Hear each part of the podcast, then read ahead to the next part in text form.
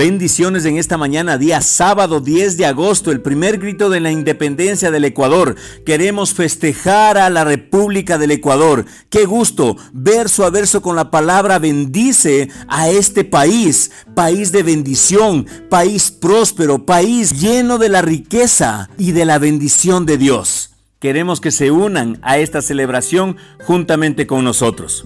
Y hoy la palabra de Dios también quiere hablarnos a nuestro corazón quiere que nosotros seamos un ejemplo vivo del amor de Dios. Y para eso nos lleva a Romanos 5:5.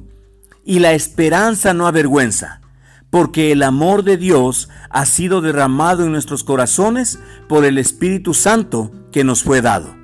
Analicémoslo. No es necesario que se preocupe si en usted no hay suficiente amor.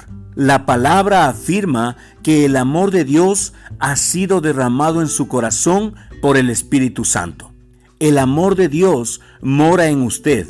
Lo que necesita hacer es tomar la decisión de permitir que este amor fluya desde su interior para el resto de las personas.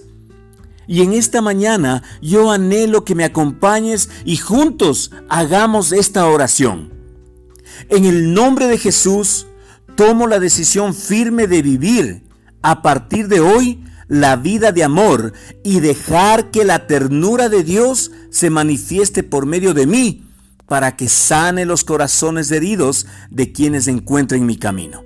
Padre, enséñame a amar aún cuando las cosas salgan mal, a ser paciente y bondadoso cuando los niños necesiten atención, a pasar por alto las palabras rencorosas de mi cónyuge que está enojado o está enojada, a regocijarme cuando otro en la oficina recibe el aumento que creí que yo necesitaba.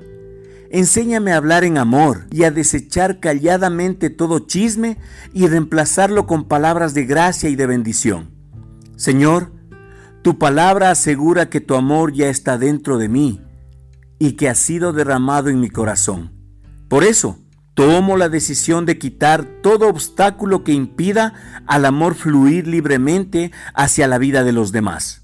Dejo atrás los resentimientos y perdono a todos los que me han hecho mal.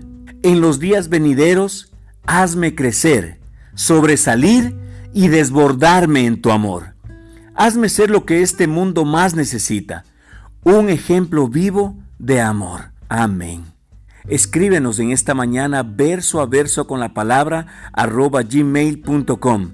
Gracias por cada correo electrónico que estamos recibiendo. Gracias porque nosotros como ministerio, todos los que hacemos verso a verso con la palabra, nos comprometemos a orar por ti por cada una de las personas que están escuchando verso a verso con la palabra. Y si necesitan una oración más específica, no duden en escribirnos. Estamos contestando todos los correos electrónicos que nos llegan. Gracias porque el Señor está abriendo puertas que ningún hombre las va a poder cerrar y cerrando puertas que ningún hombre les va a poder abrir. Nosotros creemos firmemente que la palabra de Dios está para expandirse, está para llegar más lejos, está para sobre pasar las murallas de nuestra mente y poder llegar a los ámbitos sobrenaturales. Bendecimos tu vida, bendecimos a cada persona que está escuchando este audio. Tal vez nosotros no la conocemos, pero sabemos que el Espíritu Santo está haciendo algo en tu vida. No esperes el milagro para luego. Recuerda que hoy es el día de tu bendición,